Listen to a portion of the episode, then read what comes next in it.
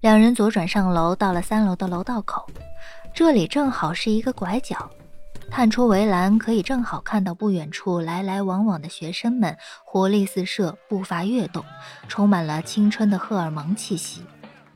萧琪手点着栏杆，踩着校区广播音乐的节拍，和南萧聊完以后，心情似乎彻底放松了。萧启安站在一边，也是一笑，问道。这么轻松啊？是想到了自己读书的时候？哎，说起来，萧琪，你是什么专业毕业的？我没有读大学，初中的时候就出来拍戏了。读完了高中，就干脆放弃读大学了。啊，这样啊。萧启安沉默了一会儿，又说道：“啊，哈哈。”你母亲看样子还挺开明的哈，一般呀都会要求以学业为重吧。这来回片场和学校的，他照顾你也很辛苦。辛苦，对他来说应该是轻松吧，因为一开始就签了经纪人，一直都是经纪人负责接送我的。萧晴云她啊啊，抱歉，就是我母亲，她是个工作狂。平常就很少能见到他，至于上不上大学什么的，他应该也不在意吧。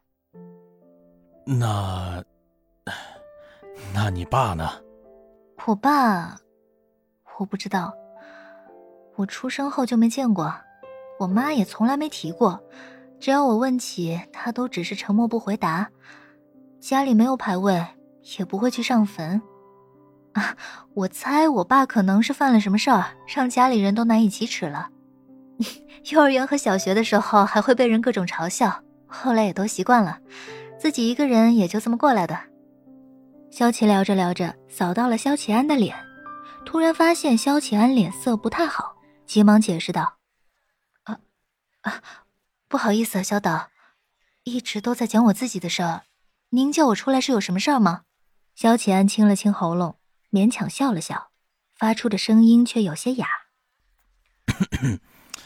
哈 哈嗯，没什么，这不牵你路过，联络联络感情。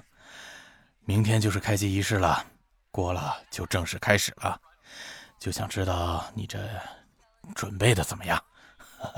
啊，放心，我准备的差不多了。萧启安点点头，就这么突兀的立刻转身走了。萧琪想着萧导可能事情比较多，也就没往心里去，独自下了楼。正撞见沈恩飞从休息室飞奔出来，身上的衣服散发着浓郁的泡面味道，胸前湿了一大块，头发中还掺杂着一些拌料。两人在楼道口就这么四目相对的对上了。之前的巴掌打得太过干脆，弄得萧琪现在面对沈恩飞时不知道该说些什么。道歉是不可能的，说软话他又不会，就只好这么站着，又自然而然地皱起了眉头。这几乎是他面对沈恩飞时的标准表情。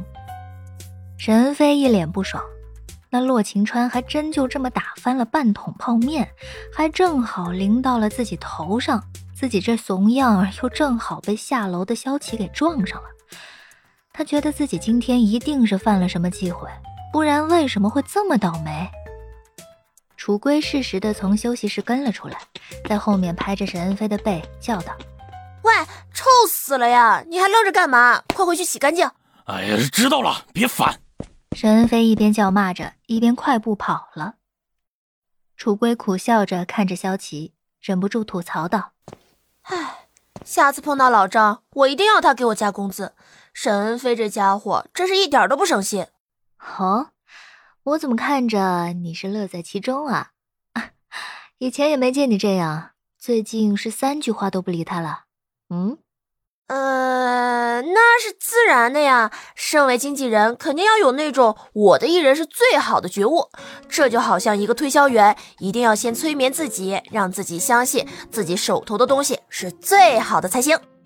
就沈恩飞那样的也是最好的。喂喂喂，什么叫就他那样？